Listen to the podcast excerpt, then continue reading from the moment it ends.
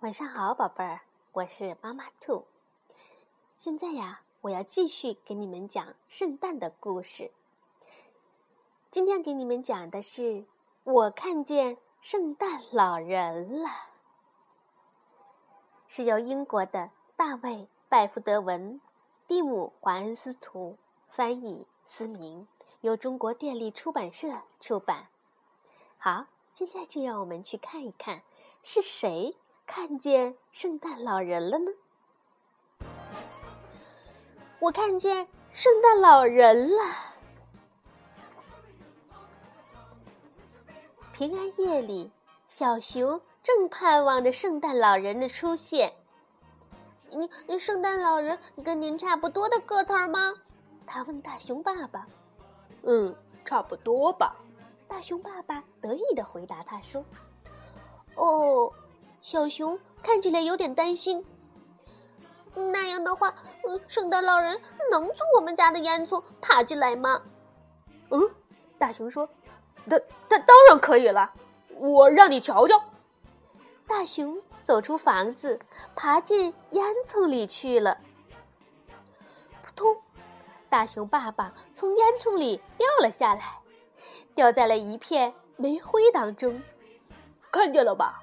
圣诞老人能进来，没问题的。大熊妈妈这时候走过来说：“圣诞老人要是看见这乱糟糟的一片，他就不会进来啦。”哦哦哦，我们来帮您打扫干净。”小熊说。“，圣诞老人要去拜访全世界的熊吗？”小熊又问道。“是啊。”大熊爸爸回答他说。他每家每户都要去呢。嗯，嗯嗯，那他可能没有时间来我们家了吧？这样一来，我就得不到礼物了。别担心，小熊。大熊妈妈安慰他说：“你一睡着啊，圣诞老人就会来的。”小熊可不想睡觉，他想看看圣诞老人。他听见大熊爸爸和大熊妈妈都去睡觉了，这时候，咕噜，咕噜，咕噜，咕噜，哎，那是什么声音啊？楼下有人。是的，楼下有个大个子正坐在火炉旁边。没，没错儿。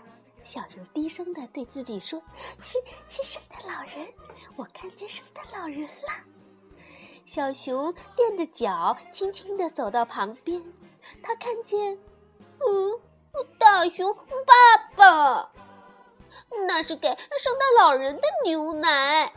小熊说道：“原来是爸爸坐在火炉前喝牛奶呢。”哦哦。我我只想睡觉前喝一小口。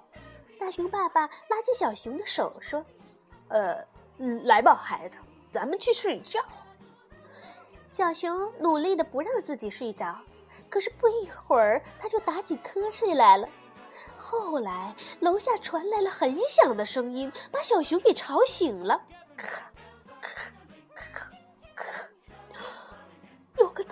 个子正站在圣诞树旁边，这一次是，哦，又是大熊爸爸。